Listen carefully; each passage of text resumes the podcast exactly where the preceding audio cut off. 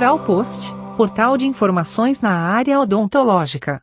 Você está na seção Atualize-se. Vias de transmissão do SARS-CoV-2 e medidas preventivas contra o contágio. Vias de transmissão durante o atendimento odontológico. A transmissão do SARS-CoV-2 pode ser direta, tosse, espirro, com inalação de gotículas contaminadas, pelas fezes ou por contato do vírus direto nas mucosas oculares, nasais ou orais. No consultório, um dos principais instrumentos de contaminação são os equipamentos que produzem aerosóis, tais como alta rotação, ultrassom e seringa tríplice.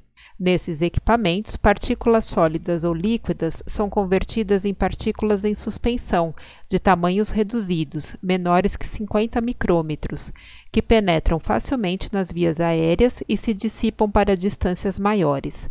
Nesse caso, a contaminação pode ocorrer mesmo a distâncias maiores do que um metro e meio. Possível transmissão pela saliva. Vírus ativos foram encontrados na saliva de pessoas infectadas, mas ainda não se tem comprovação científica do nível de transmissibilidade do SARS-CoV-2 pela saliva. Foram detectadas partículas virais na saliva que se mantiveram viáveis após 29 dias de confirmada infecção. Hoje se conhece que o SARS-CoV-2 entra nas células por intermédio de um receptor de membrana denominado ACE2, receptor da enzima conversora da angiotensina 2. Além de se localizar em boa parte das células do trato respiratório, esses receptores estão presentes nas células dos ductos das glândulas salivares, fato que reforça a possibilidade de o vírus entrar nessas células ductais e haver secreção viral salivar. Outras vias de acesso do vírus à saliva seriam pela entrada direta de aerosóis ou de fluidos contaminados na cavidade oral, bem como a partir do fluido crevicular, que receberia os vírus diretamente do sangue via perfusão plasmática. Assim, é importante evitar o contato direto com a saliva do paciente por meio de equipamentos de proteção individual e recomendar que este também evite a exposição do fluido salivar durante tosses, espirros e expectorações. Medidas preventivas gerais. Em função do alto risco de contaminação do cirurgião dentista, é fundamental adotar integralmente todas as medidas básicas de controle de infecção cruzada no consultório odontológico. Recomenda-se a visualização do texto escrito para consulta à figura.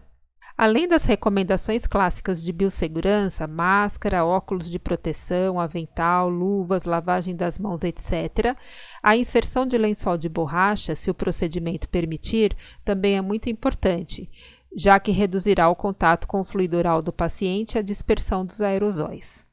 Medidas de desinfecção de moldes, modelos e aparatos protéticos.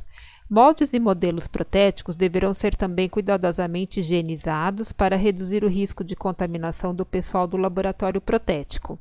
A recomendação de higienização é baseada no tipo de material utilizado para que não haja distorções nas peças. Recomenda-se a visualização de uma tabela no texto escrito. Antes de iniciar a desinfecção, deve-se lavar moldes, modelos e próteses em água corrente.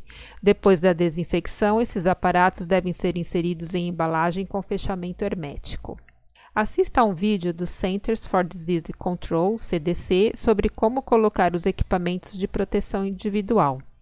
Veja também como retirar com segurança esses equipamentos para evitar o contágio com SARS-CoV-2.